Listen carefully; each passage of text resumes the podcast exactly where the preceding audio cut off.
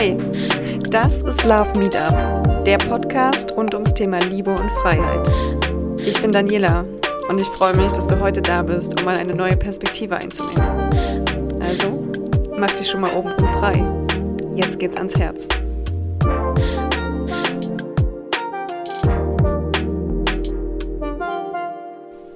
Hallo und herzlich willkommen zum Podcast Love Meetup. Ihr habt lange nichts mehr gehört, es gab ein paar Wochen Pause und ich wollte wieder ein Lebenszeichen von mir geben, beziehungsweise euch wieder eine Perspektive mitbringen über Themen, die mich in den letzten Wochen und Monaten beschäftigt haben. Ich kann euch so viel verraten. Ich habe die Stille, die Podcast-Stille ganz gut genutzt, um neue Partner zu zu finden, ähm, mich mit ihnen auszutauschen. Es werden in den nächsten Wochen viele, viele spannende Folgen kommen. Darauf könnt ihr euch echt freuen. Ich bin mit vielen großartigen Menschen in den Austausch gegangen und ja, kann euch jetzt schon mal so ein bisschen sagen, es lohnt sich, regelmäßig wieder reinzuhören. Und es wird auch eine Veränderung geben in Richtung Community. Also wenn ihr Bock drauf habt, euch über die Themen auch auszutauschen und ähm, dadurch mehr Input zu bekommen, tiefer zu gehen, gewisse Sachen einfach nochmal zu hinterfragen, gebt mir sehr, sehr gerne Bescheid. Ihr wisst ja, es gibt ein Instagram-Profil, Love Meetup. Dort könnt ihr mir gerne eine Nachricht schreiben. Ich fände es super toll, wenn ihr mir dort folgt. Und ja, alles weitere verrate ich euch dann zu gegebener Zeit, an gegebener Stelle. Ihr könnt euch auf jeden Fall freuen und ja, dranbleiben lohnt sich. Mehr kann ich gerade noch nicht verraten.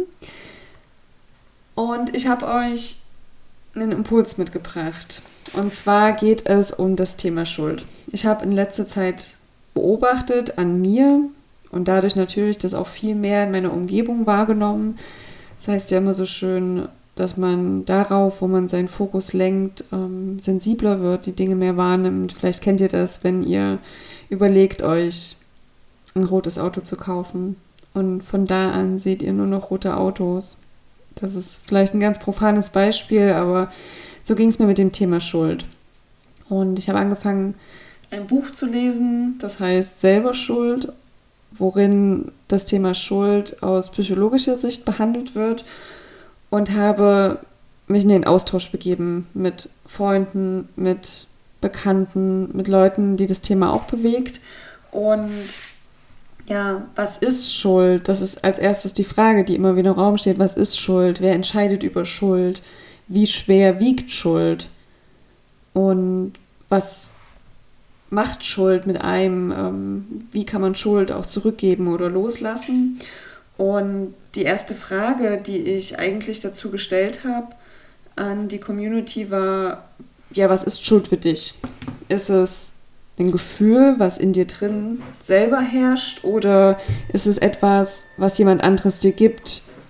Kannst du das so differenzieren? Und da war eigentlich die überwiegende Rückmeldung, es ist ein Gefühl in mir drin.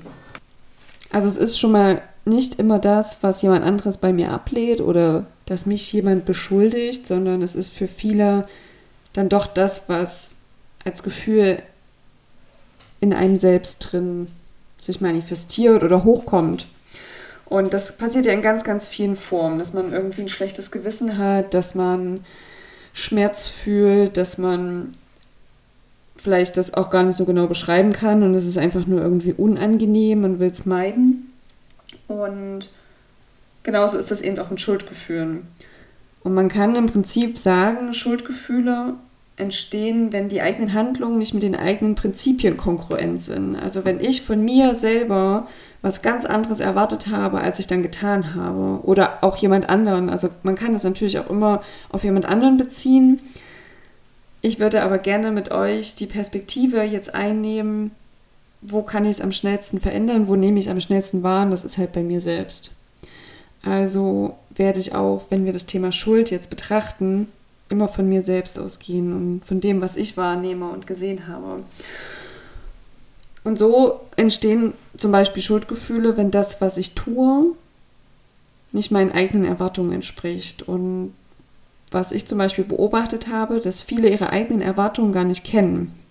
Ihr kennt das vielleicht, ähm, ein Stück weit als inneren Kritiker, der irgendwie immer mitspricht. Manchmal nimmt man die Stimme aber gar nicht wahr. Und so gibt es sozusagen immer den eigenen inneren Richter, der darüber entscheidet, was ich eigentlich jetzt von der Situation erwartet habe oder erwarten sollte. Das ist ja auch nochmal ein ganz spannender Wink an der Stelle, denn das, was ich unbedingt erwarte, muss ja nicht unbedingt nur meinen Werten entsprechen, sondern es sind im Zweifel Werte, die mir anerzogen wurden, die ich durch meine Erziehung sozusagen mitbekommen habe, die durch mein Umfeld geprägt sind oder von denen ich glaube, dass es gut wäre, denen zu folgen. Womit wir wieder bei dem Thema Wertesystem sind. Und was ganz, ganz wichtig ist, ein Wertesystem ist etwas, was sich verändern darf. Wir entwickeln uns weiter, unsere Werte können sich verändern und man sollte die Werte vielleicht auch nicht so hoch in dem Sinne ansetzen, was jetzt nicht heißt, dass ähm, Werte keine Relevanz haben, aber weil für dich vielleicht vor zwei Jahren dein größter Wert finanzielle Absicherung ist und du jetzt aber finanziell abgesichert bist und dein größter Wert Freiheit ist, zeigt eigentlich, wie sehr sich Werte an deinen Bedürfnissen orientieren. Und dazu möchte ich dich einladen, dort mal diesen Blickwinkel einzunehmen, dir mal dein Wertesystem anzuschauen und zu schauen, wie sehr hältst du auch daran fest und ob das noch zeitgemäß ist. Aber zurück zum Thema Schuld. Der innere Richter, der also entscheidet, oh, das entspricht nicht unserem Wertesystem, nicht unseren Erwartungen, da fühlen wir uns jetzt schlecht. Und das wird durch dich selber ausgelöst oder weil dir vielleicht auch dein Umfeld das Gefühl gibt, mh, hm, ähm, irgendwie hat meine Freundin da jetzt komisch reagiert, wahrscheinlich habe ich jetzt irgendwas falsch gemacht. Also wie ihr merkt, es geht immer wieder um die Bewertung, richtig oder falsch. Aber wer legt das fest oder wer darf das festlegen oder muss man das auch überhaupt festlegen?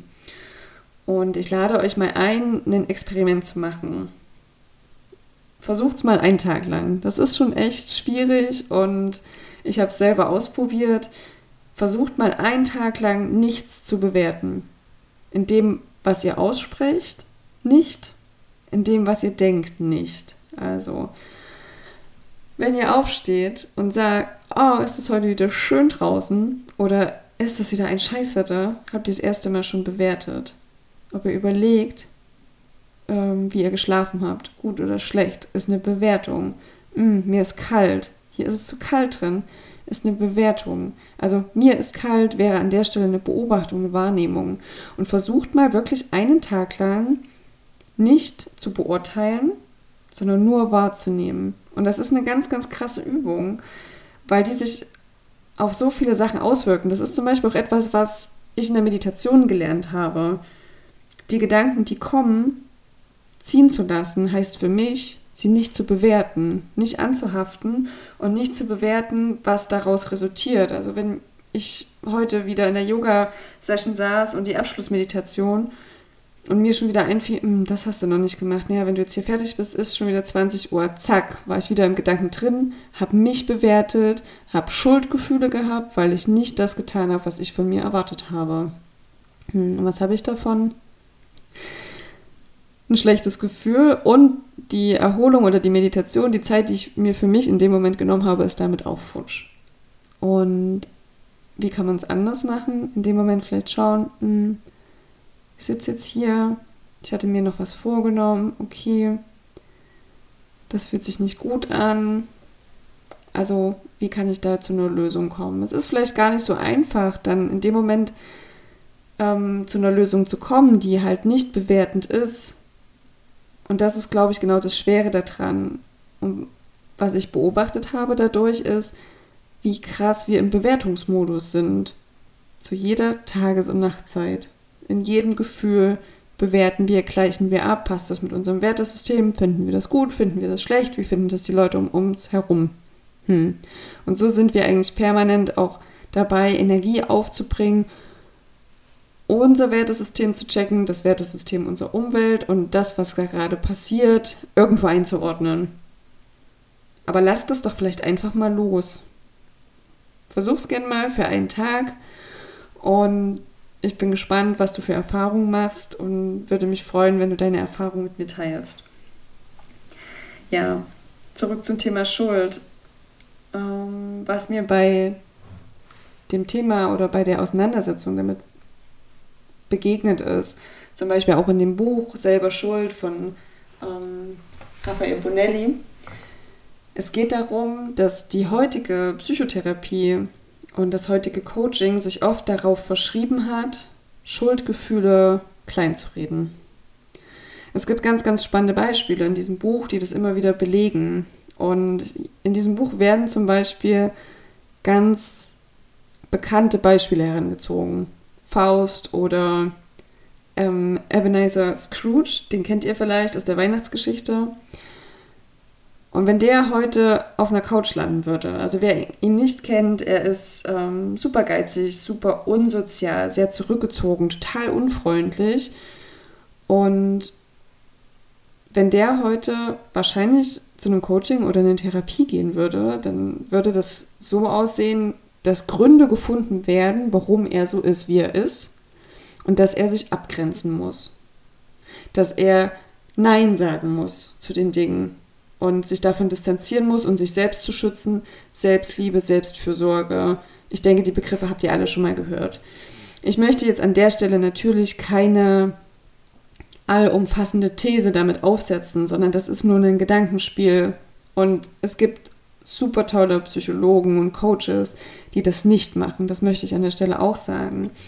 Aber die Tendenz, die ich beobachtet habe, ist leider so, dass Schuldgefühle oft ausgeredet werden und dieses Gefühl von ich fühle mich schuldig gar nicht zugelassen wird, sondern es werden Gründe für den Verstand dagegen gefunden. Du musst die Schuld nicht annehmen, das ist nicht dein Thema, das liegt bei dem anderen, ähm, der projiziert es nur in dich hinein. Das sind all sol solche Sätze, die uns natürlich dazu bringen, uns gut zu fühlen. Wir gehen am Ende dieser Sitzung raus und denken, ja, also warum ich mich da jetzt so fertig gemacht habe, ist gar nicht mein Thema. Das ist das Problem des anderen.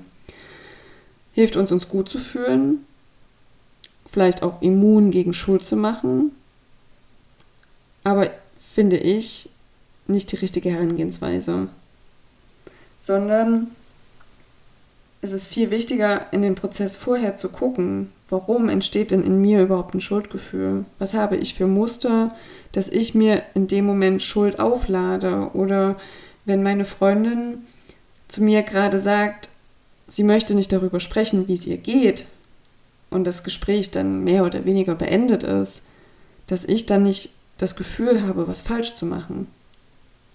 In dem Moment, wo ich das Gefühl habe, oh, sie redet nicht mit mir über ihre Themen, was habe ich falsch gemacht, ist wieder ein Muster, wo ich in mir gucken kann, warum lade ich mir denn jetzt ein Schuldgefühl auf oder warum entsteht gerade in mir ein Schuldgefühl, warum glaube ich, was falsch gemacht zu haben. Und da lohnt es sich, mal reinzugucken, was kommt da hoch, warum glaube ich das? Ist das vielleicht ein Muster? Das in mir existiert, habe ich vielleicht als Kind schon immer gedacht, ich bin schuld daran, wenn irgendwie meine Eltern schlechte Laune hatten oder irgendwas passiert ist, wurde mir dort auf die Schuld gegeben.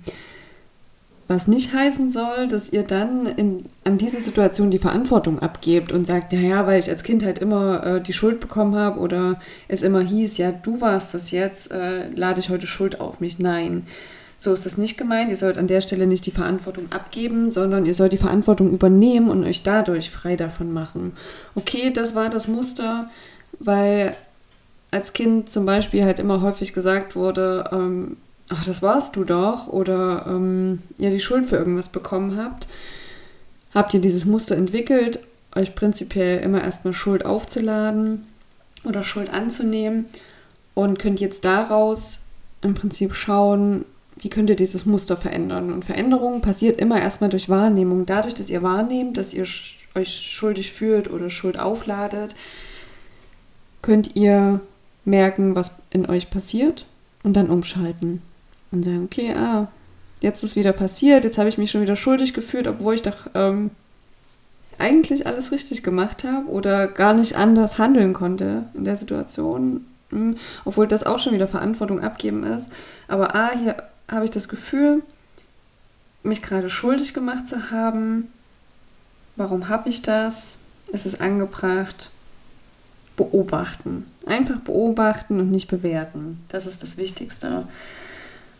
Und dann kann man das auch annehmen. Also wenn auch jetzt jemand auf euch zukommt und euch die Schuld für eine Sache gibt, springt nicht gleich in den Verteidigungsmodus.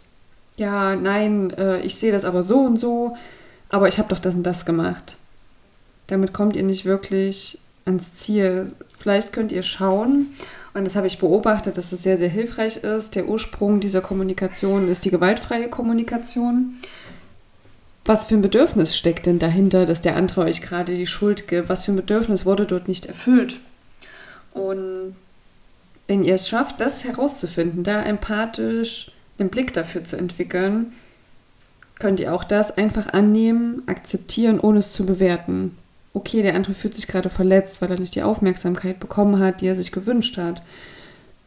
Aber ob das gut oder schlecht ist, das steht euch in dem Moment nicht zu, zu bewerten, sondern ihr könnt es einfach nur so annehmen und könnt vielleicht erkennen, dass ihr es in dem Moment nicht so wahrgenommen habt, dass der andere euch mehr gebraucht hat, als ihr das vielleicht in dem Moment gedacht habt. Ähm, und so könnt ihr versuchen, dem Thema Schuld anders zu begegnen. Also meine Beobachtung dabei ist, dass allein diese Übung, Dinge einfach nur wahrzunehmen und nicht zu bewerten, dort eine ganz, ganz große Hilfe ist, um sich ja zum einen von Schuld zu befreien und sich sie aber auch gar nicht so schnell wieder aufzuladen. Hört mal in euch rein.